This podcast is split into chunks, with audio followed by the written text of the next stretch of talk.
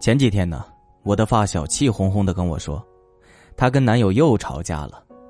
在我的印象里呢，他们自从恋爱就没有心平气和过，是三天一小吵，五天一大吵。任何事情，我的发小只要不满意，就会破口大骂，根本不会有效沟通。结果事情不但没解决，还惹得男友更加不听话了，常常遇到问题都是不欢而散。恋爱当中呢，我们免不了有意见不合的时候，每个人的三观以及对事物的理解和看法又都不一样，遇到分歧在所难免。这个时候，彼此就会想要说服对方，改变他的观点，接受自己的观点，思维发生激烈的碰撞。乐观的结果是一方被另一方说服，两人关系更加密切；悲观的结果是说服演变成了争吵，两个人不欢而散。所以。在男女相处中，学会沟通是非常重要的一件事。其实说不，不会影响两个人之间的感情，只是你要学会温柔的表达自己不的想法，而不是强硬的把对方怼回去。女人在两性关系中本身就是弱者，示敌以弱并无不可。那么，想让男人听你的话，你知道最好的沟通方法是什么吗？大多数人都不注重沟通。说出来的话也不经过大脑思考，全凭自己的性子，这样无效的沟通只会加深男女之间的误会，让两个人越走越远。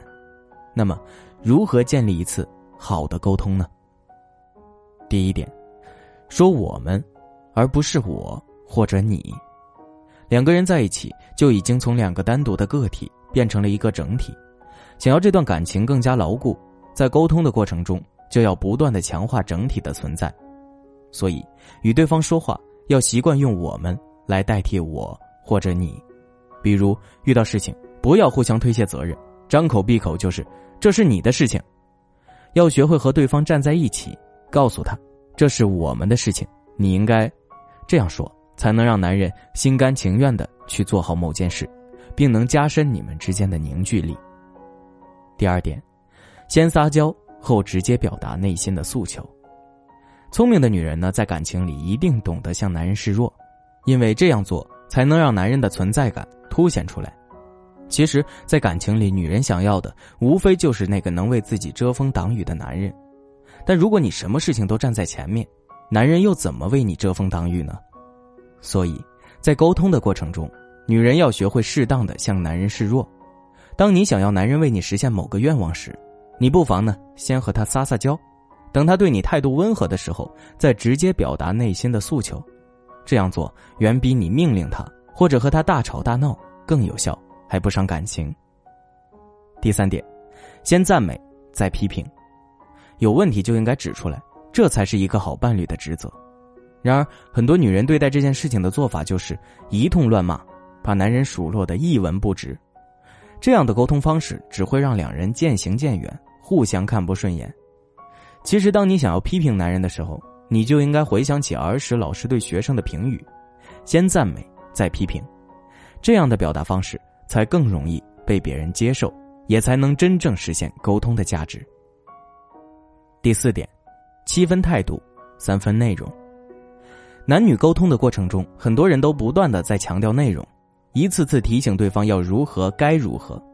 然而，一次好的沟通，重要的是态度，而不是内容。说话的语气和表情才是有效沟通的重要前提。所以在与男人沟通的过程中，女人不该居高临下的指责，也不该一脸嫌弃的抱怨。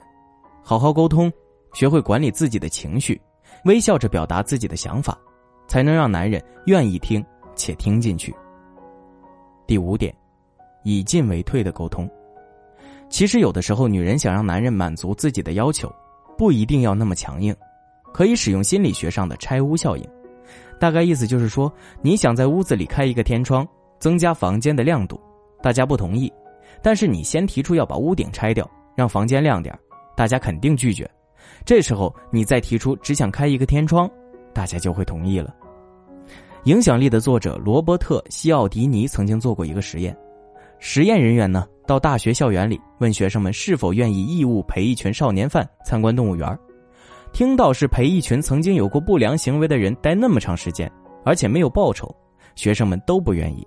最后，绝大部分人拒绝了这项要求，拒绝的人占了百分之八十三。后来实验人员换了一种方式对该学校的学生提问，结果却截然不同了。他们先请求学生在至少两年的时间里，每周花两个小时的时间为少年犯们提供咨询服务。很显然，所有人都拒绝了这个他们认为相当不合理的请求。接着，实验人员抛出这个陪同参观动物园的请求，这一次成功率就明显提高了。答应去动物园的学生人数是原来的三倍。当人们提出一个较大的不情之请时，我们当然会拒绝。可是，如果先提出一个更大的请求，被拒绝后再提出一个小一点的请求，那么同意这个小请求的概率会大得多，因为我们会从心理上比较，选择更容易接受的选项。同时，如果屡次拒绝对方，我们心理上会有歉疚。这种以退为进的方法，比直接的提出请求更容易达到目的。所以，想要你的要求更容易实现的话，先提出一个更大一点的要求，被拒绝后再提出真正的要求，这样做是最好的。最后，心源老师想说，不管你们遇到什么沟通问题，都希望你们能够互相扶持的走下去。感情是自己的，只有自己把握好了。才能让对方更爱你，更加懂得珍惜你。另外，女人适当表达爱意、撒娇也是十分有效的办法。你的男人一定会把你当宝贝。可以添加助理微信“恋爱成长零零一”，让我们为你们分析情况哦。所有恋爱中的问题就都能迎刃而解了。